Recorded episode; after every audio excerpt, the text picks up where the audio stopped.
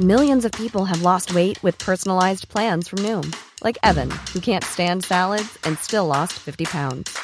Salads, generally, for most people, are the easy button, right? For me, that wasn't an option. I never really was a salad guy. That's just not who I am. But Noom worked for me.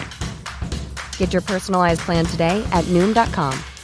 Real Noom user compensated to provide their story. In four weeks, the typical Noom user can expect to lose one to two pounds per week. Individual results may vary. Salut, c'est Victoire Tuaillon. Ces derniers mois, avec mon équipe, on a travaillé sur une série exceptionnelle. Ça s'appelle 20 milieux sous ma chair. L'autrice, Caroline Potier, a exhumé des cassettes audio qu'elle enregistrait pour sa meilleure amie lorsqu'elles étaient ados et qu'elle traversait l'enfer, les violences que lui infligeait son père. À partir de son histoire, Caroline Potier, devenue journaliste, a mené l'enquête. Comment on pourrait éradiquer l'inceste? C'est beau, c'est intelligent, c'est bouleversant, et je pèse mes mots, c'est d'utilité publique.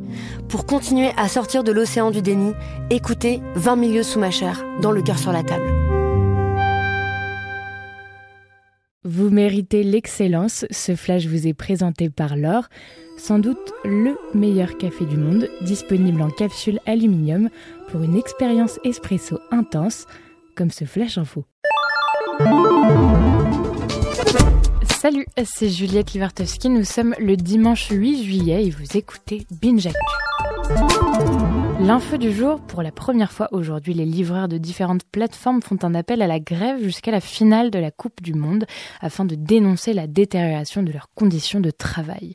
Uber Eats, Deliveroo, Stuart, Glovo et Foodora, entre autres, mènent une action commune. Ils revendiquent une tarification minimum horaire garantie par un contrat, la prise en compte de la pénibilité du travail selon la pluie, le week-end ou la nuit, des plages de travail et une activité garantie ainsi que la fin du travail dissimulé. Ah oui, on rappelle qu'ils ils ne cotisent pas pour le chômage, ni pour la retraite, qu'ils n'ont pas de sécurité sociale, ni de congés payés.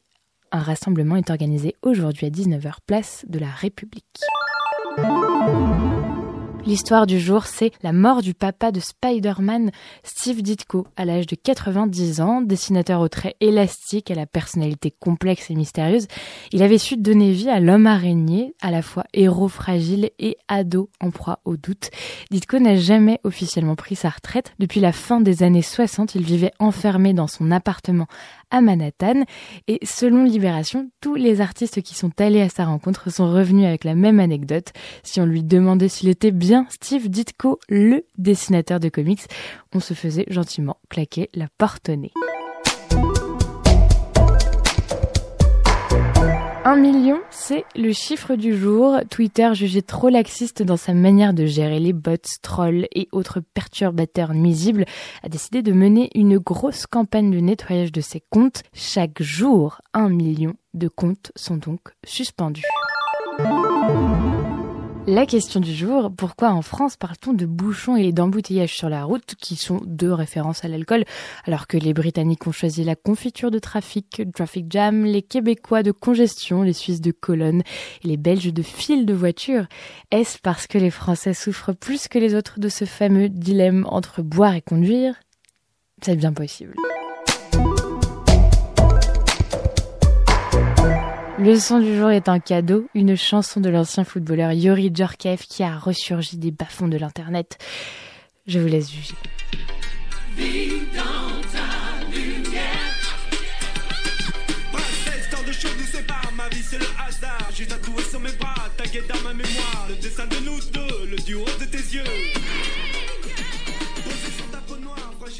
Merci d'écouter Binge Salut, c'est Sinamir du podcast L'Affaire.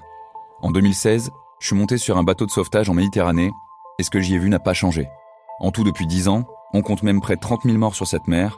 Alors, dans le naufrage, notre nouvelle enquête, j'ai voulu raconter un cas concret. Comment 130 personnes sont mortes en 2021 à la frontière de l'Europe, malgré des dizaines d'appels de détresse.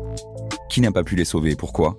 Qui étaient ces disparus? Et surtout, comment on en est arrivé à ne plus parler de 130 personnes qui meurent le même jour sur un bateau au milieu de la Méditerranée? Le naufrage, c'est la nouvelle série du podcast L'affaire de Paradiso Média. Une enquête que vous pouvez retrouver gratuitement chaque semaine à partir du 27 mars 2024 sur toutes les applications de podcast.